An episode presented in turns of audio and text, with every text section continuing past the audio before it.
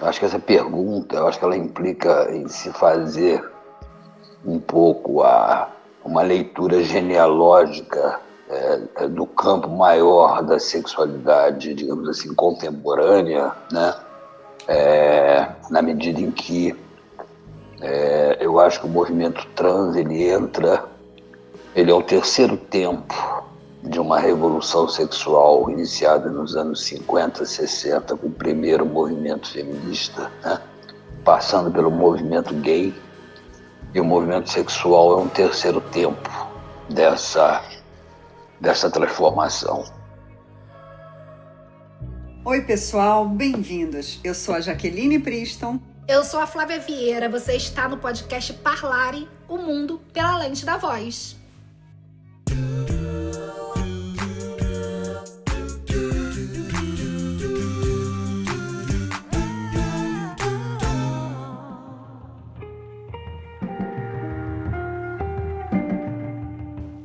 19 de abril de 1935, Freud, criador da psicanálise, escreveu a uma mãe preocupada com a sexualidade de seu filho. Muitos homens de grande respeito na antiguidade e na atualidade foram homossexuais, e dentre eles alguns dos personagens de maior destaque na história, como Platão, Miguel Ângelo, Leonardo da Vinci, etc. É uma grande injustiça e também uma crueldade perseguir homossexuais como se estivessem cometendo um delito. Já que essa temporada do Parlare me possibilitou acessar pessoas e conhecimentos que eu desconhecia. Aqui eu trouxe Freud, mas a literatura científica tem textos e mais textos que deslegitimam a negação da existência da comunidade LGBTQIA. Para mim, o episódio de hoje vai nos ajudar a organizar todo esse conhecimento adquirido ao longo dessa jornada. Flávia, é verdade, esse essa temporada me proporcionou um mergulho em um universo totalmente desconhecido para mim. Foi muito rico e muito curioso estudar tantas coisas sobre esse tema. E através desses da construção, das pesquisas de cada episódio, eu troquei com muita gente e eu recebi uma, a indicação do meu amigo Guilherme Leme, diretor que muita gente conhece de teatro, para a leitura do livro Um Apartamento em Urano, de Paul Preciado, que é um filósofo e escritor feminista, transgênero, reconhecido anteriormente como mulher cisgênero lésbica, Preciado começou em 2014 uma trajetória de transição lenta e em janeiro de 2015 Paul passou a ser o seu nome. No livro, Preciado partilha como foi a sua transição. Vou dividir com vocês um trecho em que ele fala da sua mudança vocal. À medida que as doses de testosterona aumentavam, as mudanças ficavam mais intensas. Os pelos do rosto não passavam de um detalhe em comparação com a contundência da mudança que a voz provoca no reconhecimento social.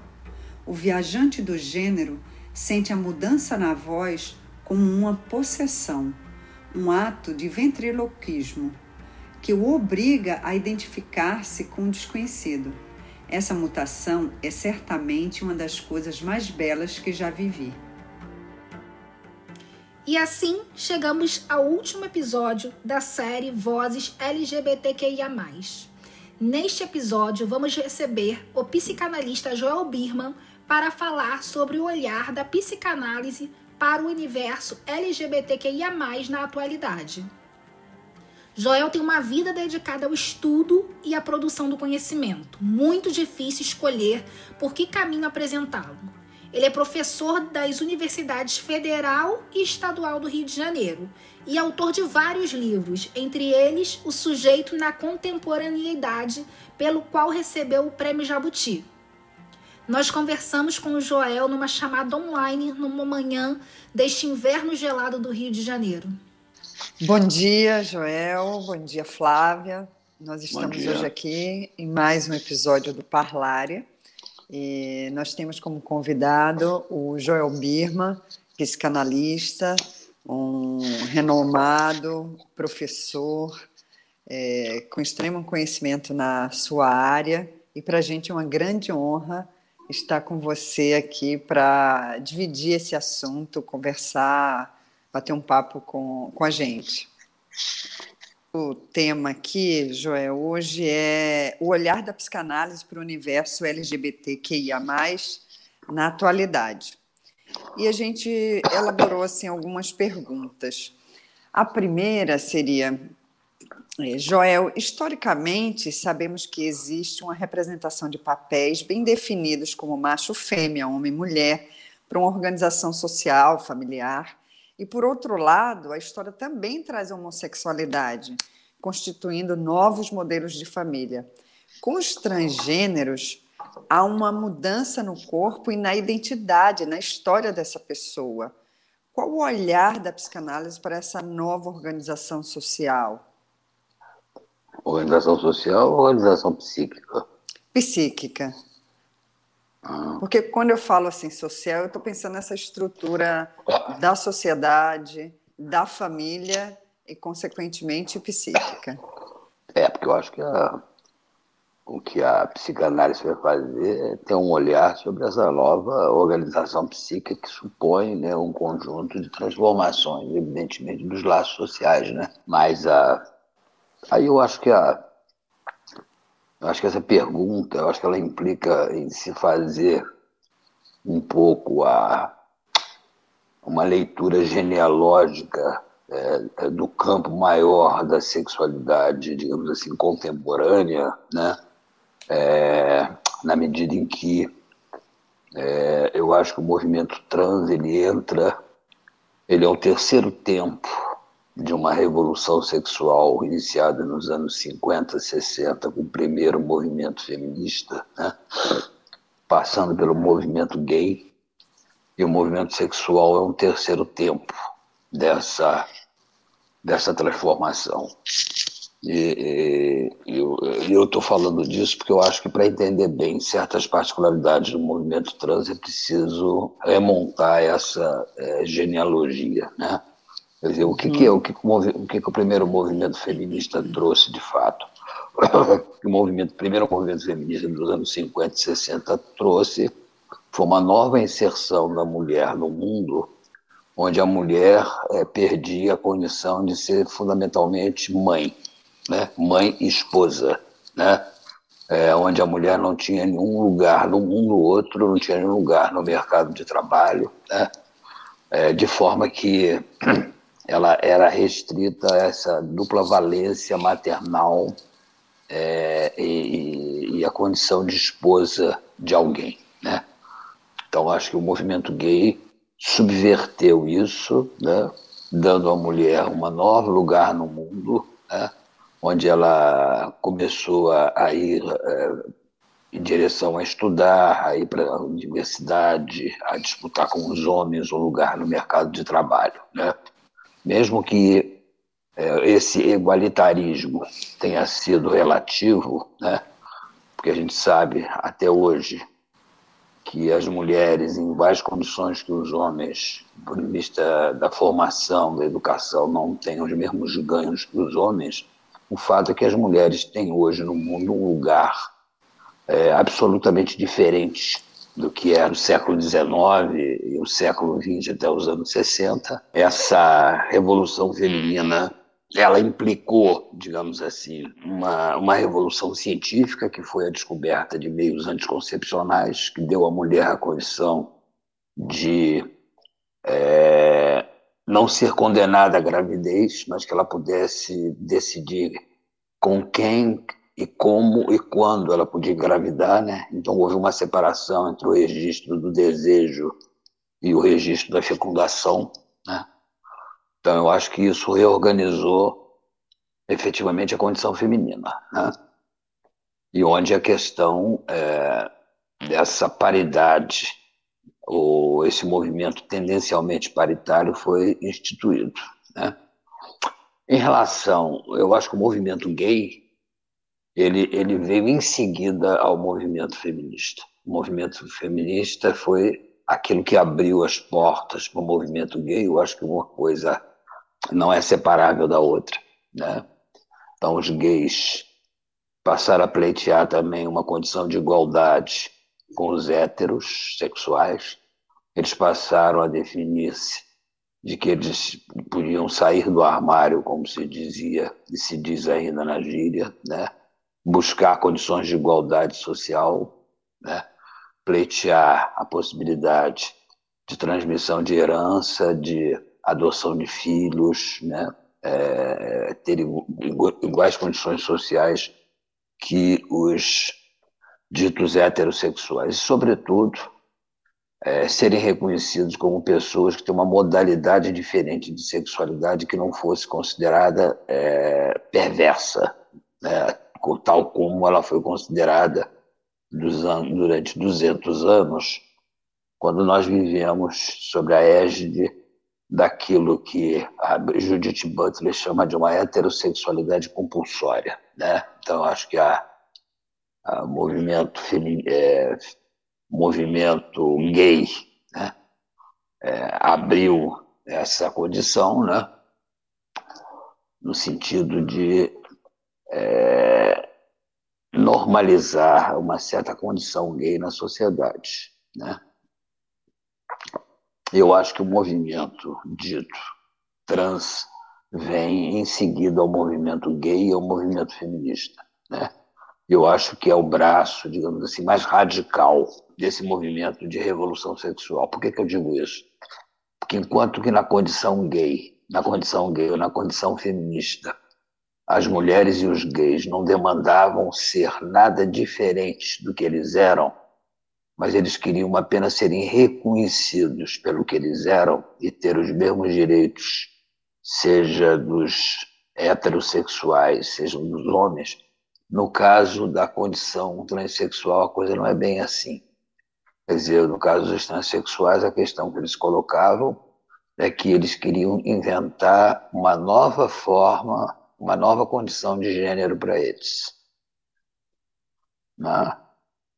Uma nova condição de gênero onde eles, eles estavam não satisfeitos com aquilo que eles eram. Então, queriam inventar um outro corpo, ou uma nova forma de se inscrever é, no seu corpo modificado do ponto de vista psíquico, né? É, enfim, eles inventavam uma, eles, eles colocavam em questão uma coisa que era a possibilidade deles romperem é, com uma, um registro simbólico que não estava presente tanto na condição gay quanto na condição é, feminina. Acho que essa é a radicalidade colocada pelo movimento trans. Então, mudar de corpo não é apenas mudar de corpo. É ter uma nova inscrição, por exemplo, é, no, é, no registro civil de nascimento. É mudar de nome. Mudar de nome não é apenas uma coisa burocrática, né? Ela implica numa mudança da condição é, identitária, né? Então, eu acho que tem um conjunto de transformações muito mais radical do que a condição gay ou a condição é, implicada na revolução feminista. A razão pela qual qualquer pessoa que vive uma, uma conversão transexual ela é, é, bastante frequente nos relatos feitos pelas pessoas que atravessam esse tipo de experiência. Eu não vou chamar isso de paciente, porque eu acho que não é o caso, né? É, mas as pessoas que passam por esse tipo de, de experiência, é, elas têm, elas vivem um período é, de luto muito intenso, como se elas tivessem perdido algo de muito fundamental, né? Há uma sensação de morte e de renascimento que marca psiquicamente a experiência o relato dessas pessoas, né? Então eles têm uma experiência de luto em relação ao seu corpo anterior. Eles têm uma experiência de luto em relação à sua identidade anterior, têm uma experiência de luto em relação ao seu nome anterior. E, ao mesmo tempo, esse luto é marcado, ele, ele é permeado por uma experiência de que você morreu e você está renascendo. Então, nesse sentido, é, psicanaliticamente falando, as coordenadas da experiência trans não são as mesmas que a experiência gay ou a experiência da nova mulher, se podemos assim dizer. Na esteira, né, disso que você trouxe para a gente, ao mesmo tempo que essas revoluções vão acontecendo, é, a sociedade inevitavelmente vai se transformando, né? O Brasil registra índices elevados de violência contra a população LGBTQIA+, especialmente contra essa comunidade trans e mais intensamente contra as mulheres trans negras. Como o senhor observa é, esse, esse ódio a, a essa comunidade, o que fomenta esse ódio no, no, nos indivíduos e como ser alvo de múltiplas discriminações, como racismo e homofobia, impacta a psique de uma pessoa? Eu acho que esse processo de transformação da condição trans, é, o Brasil é um dos países que tem a maior taxa de violência contra a mulher, contra gays e contra a população LG, contra a população trans. Essa é, é a verdade. Né? O Brasil é campeão em todos esses registros da violência. Né? Então, é, o que dá uma, uma, um retrato é, do, do, quanto é conservador né, é, a, a civilidade brasileira em relação a isso, por um lado, né? mas também mostra o quanto é, o novo governo Bolsonaro é, ele assumiu essa postura anti anti-modernidade no que cande à condição de gênero de uma forma radical. Né? Então, o que a gente vive aqui é uma autorização feita pelo Estado para que as mulheres gays e trans é, fossem efetivamente atacadas, agredidas e mesmo mortas de que isso pudesse passar de uma forma impune. Nós temos aí uma espécie de, de genocídio dessas populações, né, da mulher modernizada, do gay que quer viver normalmente e do trans, né, é, para que eles sejam eliminados. Há uma autorização feita pelo Estado brasileiro em relação a isso. Né? Razão pela qual eu acho que os órgãos internacionais como a ONU estão muito atentos a esse tipo de transgressão aos direitos humanos que está acontecendo no Brasil, em relação a outras populações também, mas também em relação a essas populações é, trans, homossexuais e a, e a, violência contra as mulheres. Então, durante a pandemia, o, a violência contra a mulher e o feminicídio aumentou enormemente no Brasil. Né? Isso está registrado estatisticamente, né? isso está dado, né? e nós não temos aqui a possibilidade de, de canais oficiais de queixas para que essas figuras violentadoras sejam punidas, como nós, como nós tivemos na Europa, por exemplo, é, quando, desde o início da pandemia, onde você criou canais institucionais de punição desses machões é, violentos. Né? O Brasil não dá é, esse tipo de possibilidade. Né? Então, eu acho que do ponto de vista, é muito claro, né? portanto, que no Brasil a gente tem um retorno ao modelo de sexuação pré-moderna e, ao mesmo tempo, um retorno é, aos momentos históricos antecessores dessas três revoluções a que eu fiz referência inicialmente nessa, nessa minha fala aqui. Né? a um retorno de volta atrás. Agora, o que é importante também, do ponto de vista mais estrutural, não obstante certas diferenças como essa que nós estamos falando, é se dar conta, por exemplo, do, do aparecimento de certas formas de sexualidade que são, digamos assim, desdobramentos dessas três revoluções. Né? Então, por exemplo, é, o incremento dos crimes de pedofilia, o aparecimento da experiência da pedofilia na contemporaneidade. O que, que significa o aparecimento da pedofilia? eu acho que o aparecimento da pedofilia está ligado a uma nova condição mais ativa é, da condição feminina na contemporaneidade. Ela saiu da condição de mulher objeto para o gozo masculino. Se a gente quiser sintetizar né, é, o que, que aconteceu na Revolução Feminista, a gente poderia dizer que foi isso, né? de que você saiu da condição de objeto sexual do homem para assumir um lugar de sujeito, né?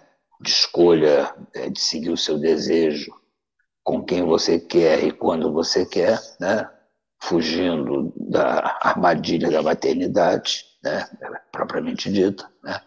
Então, o que a gente tem aqui na, no crime da pedofilia, na volta, na, na, instauração da pedofilia como uma prática sexual comum, é que os homens machões vão buscar nas crianças um objeto sexual que ocupe a mesma posição que anteriormente era ocupado pelas mulheres, enquanto mulheres passivas para o usufruto do gozo deles. As crianças hoje são uma ritualização daquilo que eram as mulheres no passado.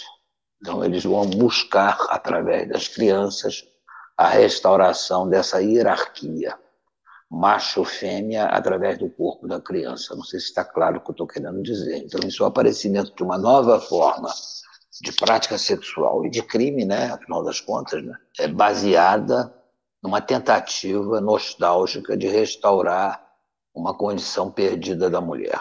Né? Então, eu acho que é, é isso que eu estou chamando do aparecimento de novas formas de sexuação, que não é apenas um crime, no caso da pedofilia, mas ele implica toda uma tentativa de restaurar a antiga condição feminina. Agora, você viver é, numa condição não normativa, que é a condição gay ou a condição trans, não é uma condição inicialmente confortável para ninguém, né? Eu acho que qualquer pessoa que se descobre que tem uma, uma, um campo de escolha sexual diferente da norma estabelecida, que é uma norma heterossexual, né? ela vive um momento inicial de sofrimento, né? até mesmo para aceitar dentro dela né? essa possibilidade, mas na medida em que ela atravessa isso, essa travessia dela vai ser mais ou menos é, melhor incorporada por ela na medida em que ela contar com a aliança feita por seu meio social próximo.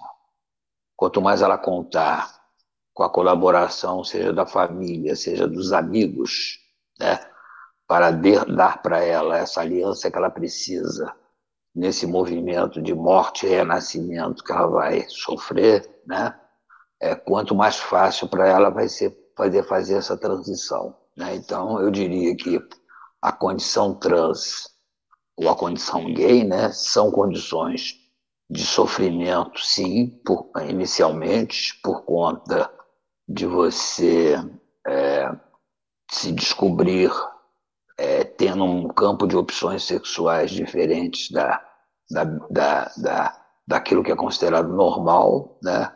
mas tão logo você possa é, viver essa conversão de aceitação dessa sua condição, o, é, o que é importante aí é você contar com pessoas que te deem a mão para que você se sinta abraçado ou acolhido na opção que você faz.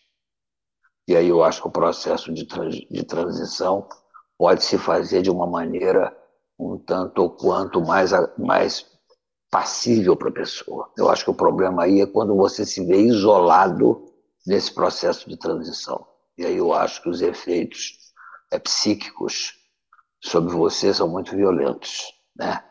Agora, a história daquele cartunista brasileiro que fez o processo de transição, ele nas entrevistas dele falava uma coisa muito interessante. Ele dizia que o apoio que ele recebeu da família é, foi tão fundamental que ele, que ele sofria em saber que muitos trans né, não tiveram a mesma sorte que ele teve. É Laerte o nome dele, né? O gênero é vivido pelos humanos, pelas pessoas, de muitas formas. Não existe só uma forma de ser transgênero. A maior parte das minhas amigas e amigos hoje contam que desde a infância se sentiam estranhos no ninho se sentiam uh, como se estivessem deslocados de alguma forma e com um desejo profundo de se expressar de outra maneira. Para mim não foi bem assim. Uh, Talvez porque a minha família era também uma, uma, tinha uma, a gente tinha uma vivência relativamente flexível, não era uma coisa. Mas como é que foi para você que isso se expressou? Se não foi algo tão angustiante desde cedo? Você, você quis dizer da sua família, a sua família era o que era mais liberal, era mais? Acho que sim, porque eu vivia as brincadeiras de criança, de, de menino, típicas de menino, mas também vivi algumas coisas da vivência feminina. Minha mãe me ensinou a cozinhar, a mexer com, com costuras, assim, e não era um problema. Não era uma, uma, Ninguém me chamava de mulherzinha por causa disso. Acho que você contar com aliança com pessoas próximas nesse processo de transição, das pessoas abraçarem as suas escolhas, as pessoas não te culpabilizarem por isso, as pessoas não te acusarem de estar fazendo nada é, é, inoportuno, né? Tudo isso, toda essa sensação de ser acolhido vai te dar melhores condições para você viver a transição para uma nova condição de gênero de uma forma diferenciada, tá entendendo? Né? Agora, quando isso não se dá, eu acho o nível de sofrimento do tanto do gay quanto do transexual é bastante complicado, é bastante difícil. E a gente vê isso clinicamente nas queixas das pessoas, né? A gente já tem aqui no Brasil decisões do Supremo Tribunal Federal que proíbe terapias de reversão sexual, mas esse debate ainda é muito popular no país. Mesmo os defensores leigos dessas terapias recorrem a conceitos equivocados, de forma equivocada da psicanálise para justificar sua posição. E aí a minha pergunta para o senhor é: como a psicanálise entende a homoafetividade? Eu acho que em relação a isso você tem uma, uma divisão clara no campo psicanalítico, tá? Dizer, você tem uma posição mais é, mais clássica existente na psicanálise de considerar que o transexualismo de, de, dizer que existe o transexualismo verdadeiro e o transexualismo, entre aspas, falso. Tá? Então, é, o transexualismo verdadeiro é aquele é, que aparece em muitas experiências ditas esquizofrênicas, psicóticas, tá? onde o, o sujeito vive uma, uma, uma, uma situação de mudança da condição de gênero. Por exemplo, Freud tem um relato de um juiz da corte da, da, da Saxônia que fez um, um relato da sua experiência psicótica. O nome dele se chama Schreber. Num determinado momento, esse sujeito vive uma transformação é, dele de virar mulher, e onde ele diria que ele estava na base como mulher de criação de uma nova raça de homens. Né? Era um pouco o discurso desse personagem.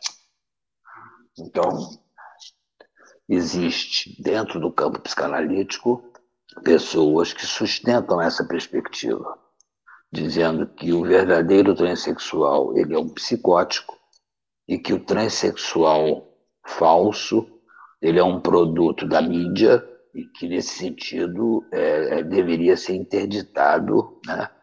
a, a, a não autorizado as, as cirurgias de transgenitalização. Você vai encontrar essa posição, por exemplo, no, em várias escolas francesas, só para citar um nome de um, de um, de um autor em relação a isso, que é o Charles Meumann, que é um, um autor que dirige uma escola francesa de psicanálise importante, mas eu estou dando o nome dele, mas muitas escolas os psicanalistas franceses adotam essa perspectiva. Você tem, inclusive, no Brasil, autores como, por exemplo, um psicanalista que se chama Marco, Marco Antônio Coutinho Jorge, que defende uma posição dessa ordem explicitamente. Ele publicou um livro pela editora Azar, né, onde ele defende a ideia de que os transexuais, na verdade, são os antigos histéricos considerando que a dúvida, segundo ele, e segundo o Melman também, a respeito da identidade sexual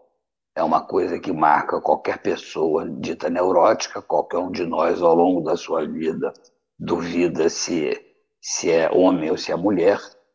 E se você for, e que essa oscilação faz parte da, da própria condição identitária de qualquer um de nós, agora daí, a partir dessas oscilações, autorizar uma cirurgia de transgenitalização seria é, alguma coisa de alimentar o que eles estão chamando de falso transexualismo. Então, nesse sentido, o transexual teria sua matéria-prima nessa, nessa interpretação dos antigos, é, da, do destino atual da histeria na contemporaneidade.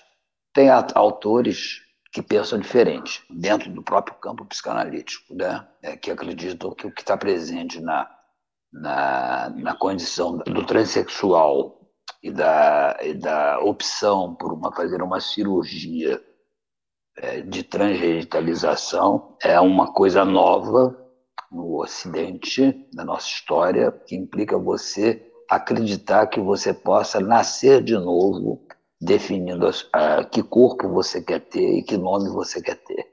Né? Então, é, né, essa perspectiva acredita que você está fazendo uma transgressão que não é necessariamente negativa, né? com um campo da natureza que vai contrariar uma certa conjunção genética é, entre gametos que você, você obteve das figuras parentais e, ao mesmo tempo, uma transgressão simbólica de mudar o seu nome no sistema do registro civil. Né? Então, existe aí uma, uma, um processo de produção nova de si mesmo.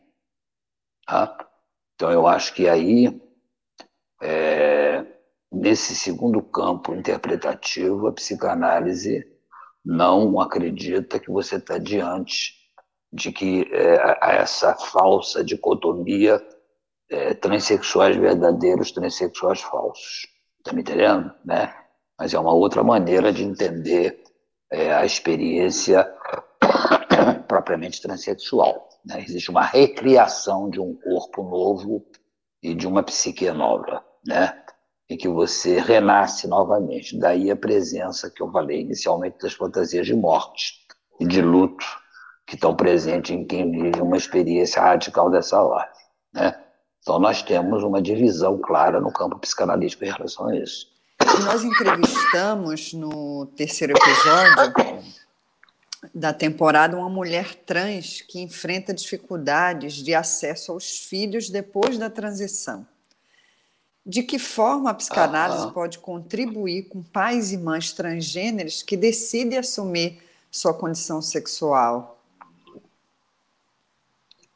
Olha, o que a psicanálise pode contribuir é no sentido de fazer com os transexuais aquilo que já está mais presente hoje no campo é, homossexual, que é, de uma certa maneira, normalizar a representação que se tem do transexualismo, de achar que a, que a opção transexual é uma opção legítima, como foi a opção é, é, dos homossexuais masculinos e das, e das lésbicas femininas, né? quer dizer, no sentido de dizer que isso é uma opção legítima, que isso não é alguma coisa da ordem da patologia. Eu acho que o que a psicanálise pode fazer é no plano da no plano da opinião pública, no plano da discussão pública, trazer uma legitimidade para esse tipo de opção. É isso uhum. que ela uhum. pode fazer, além de ajudar as pessoas no plano clínico, quando elas vivem as angústias da transição que elas vão fazer, né? Mas eu acho que para você mudar a posição das famílias em relação a isso, dos filhos em relação a isso, é a melhor coisa que fazer é uma batalha que se fazer no plano da opinião pública. Existe também um debate em torno da adoção de crianças por casais homoafetivos. A gente escuta falar, você adotar a criança dos pais ou duas mães. Existe na literatura científica algo que indique prejuízo a essas crianças criadas por casais do mesmo sexo?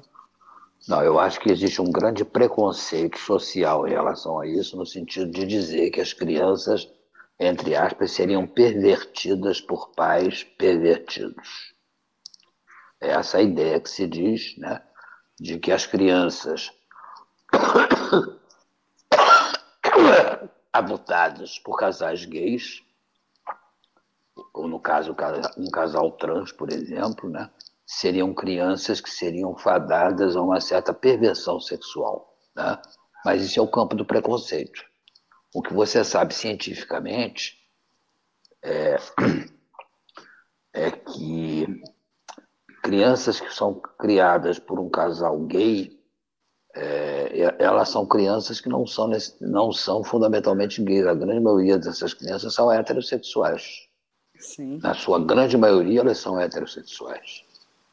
Estão me entendendo? Dizer, então, esse preconceito de que nascer numa família gay te fada a condição homossexual, ela, ela é cientificamente falsa, empiricamente falsa. É, o, que, o que você tem são que essas crianças são heterossexuais. Isso a literatura científica mostra.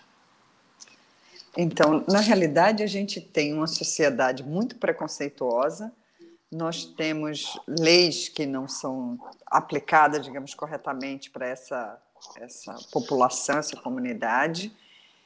E o que essas, é, essa, é, essa comunidade passa ou sofre está diretamente ligada a esse preconceito, não é, Joel? Você vê dessa forma?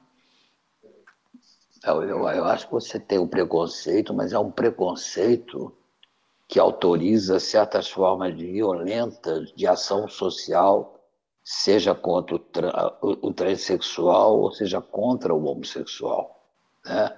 Não é apenas um preconceito que fica no plano mental, mas é um preconceito que se traduz por ações sociais contra essas populações, né?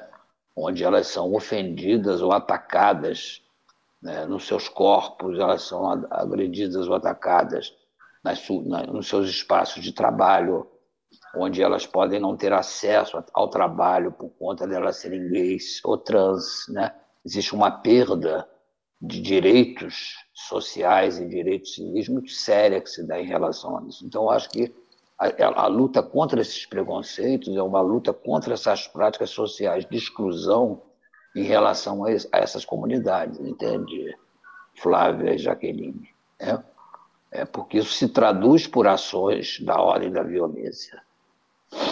Né? É, essa semana, estava conversando com a Flávia, ela comentou que um adolescente colocou fogo no, um trans, né?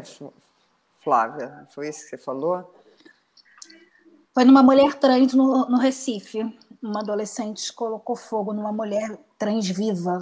Assim, dos maiores horrores que eu vi no, nos últimos dias. Quando um, um, um transexual é queimado em praça pública, no Brasil, isso aconteceu há 20 anos atrás, quando se queimou um índio na praça pública em Brasília, um grupo de adolescentes, né? Então, esse tipo de prática de violência contra os trans, como esse que aconteceu no Recife, é bastante comum no Brasil. Isso está denunciado hoje nessas instâncias internacionais, exatamente porque o Estado brasileiro ele é cúmplice desse tipo de violência em relação a essas populações gays e trans, né? no crime que se faz contra elas. Né? Então, é, em relação a isso, é que é preciso que a gente faça né, um movimento de assunção da legitimidade desses movimentos para que essas pessoas possam se sentir, como você disse, Jaqueline, é, amadas né, é, e, e, reconhecidas nos que elas querem, né, para que isso se torne uma prática de vida em relação às outras coisas. Em relação a isso, é muito importante lembrar eu acho que era essa questão que a, que a Flávia estava perguntando, né? Qual era o prejuízo que se tinha é, numa sociedade quando você não autorizava é, ou não legitimava práticas diferentes, como as condições de gênero gay ou a condição de gênero trans, né? É, qual é o preço que se paga por isso? O preço que se paga por isso é nós não termos a possibilidade de convivermos socialmente uma ordem social onde é, as diferenças são é, são legitimadas, onde nós vivemos só o império do mesmo. Né? O Freud tem uma ideia que eu acho muito interessante em relação a isso, que é o que ele chama do narcisismo das pequenas diferenças. Né? O narcisismo das pequenas diferenças é a relação de violência que nós temos a tudo aquilo que, que é a nós diferente, do ponto de vista étnico, racial, é, sexual, né? É, de gênero. Né? Então eu trato diferente, é, não como diferente, mas eu trato como adversário e inimigo. E a partir de transformar o diferente em adversário e inimigo, eu autorizo a sua eliminação por meios violentos. Foi essa transformação social que começou a se delinear ali é, depois da Primeira Guerra Mundial, como o Freud falou, essa, fez essa formulação, né? essa, esse processo de transformação foi aquilo que levou a, a, a, a uma sociedade nazista e uma sociedade fascista na Itália e na, e na Alemanha, e levou mesmo à Segunda Guerra Mundial. Né? Então, digamos que conviver com essas diferenças faz parte de termos uma ordem social democrática e republicana. Tá? Então, ser, qual, é o, qual é o preço social disso? O preço social de nós não autorizarmos o reconhecimento dos gays e dos trans é uma ordem social necessariamente autoritária, onde nós não temos a possibilidade de convivermos com a diferença que seria a marca por excelência de uma sociedade democrática, como está acontecendo hoje de uma forma mais visível na Polônia e na Hungria, razão pela qual a, a comunidade europeia, a União Europeia, está pensando em, seriamente em excluir a Polônia e a Hungria da ordem da União Europeia por conta dessas leis draconianas contra as comunidades gays e trans. Né? Então, o que está em jogo nesse debate é que ordem democrática a gente quer? A gente quer uma ordem que ordem social a gente quer? Que é uma ordem democrática ou uma ordem autoritária? Eu acho que a questão gay e trans hoje nos coloca diante dessa escolha. Optar por aceitar a condição gay e a condição trans é optar por uma sociedade aberta, democrática, onde a diferença é a marca dos seus laços sociais. Ser contra isso é optar por uma ordem autoritária. Eu acho que o que se passa na, na Hungria e na Polônia hoje mostram isso e o, o, o, discurso do governo Bolsonaro no Brasil mostra isso de uma maneira muito clara também. Queria agradecer a sua disponibilidade, o seu tempo e para a gente é uma honra tê-lo aqui no Parlare para que a gente possa levar as suas palavras para o maior número de gente possível e que possa ouvir e refletir sobre tudo isso que a gente conversou aqui. Muito obrigada, Joel. Obrigado a vocês, espero ter colaborado com, com as coordenadas do programa. Eu que agradeço demais, obrigada, bom dia. Bom dia, tchau, até. Tchau, tchau. obrigada. Tchau, tchau. Difícil encerrar essa conversa, Jaque. Ele sabe tanto e é tão generoso em compartilhar conhecimento. Foi uma oportunidade grandiosa para o Parlar essa entrevista. Mas já que vamos tocar nosso barco aqui, vamos para a dieta vocal. Na dieta vocal de hoje, eu recorri às palavras do livro de Paul Preciado. Mas o que significa falar para aqueles a quem foi negado o acesso à razão e ao conhecimento? O que significa para nós que fomos considerados doentes mentais? Com que voz podemos falar? O jaguar ou o ciborgue pode nos emprestar suas vozes?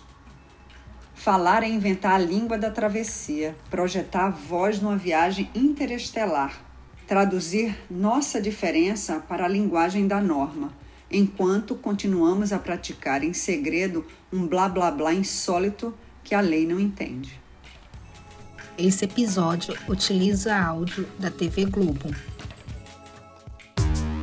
essa parla não termina por aqui. Agora preciso contar para vocês que esse é o fim da temporada e nós vamos fazer uma pausa para preparar a próxima temporada e também para nos dedicar às nossas atividades profissionais, né? Afinal de contas, o Parlare ainda não paga os boletos. Mas não deixem de seguir o Parlare nas redes sociais. Nós estamos no Facebook, no Instagram e no LinkedIn. Esse podcast tem pesquisa minha e da Jaqueline Princeton. O roteiro é de Flávia Vieira, a edição de som do Marcelo H. Estaremos aqui quarta sim, quarta não, para ter essa conversa com você. Eu sou a Jaqueline Princeton e até o próximo Parlare.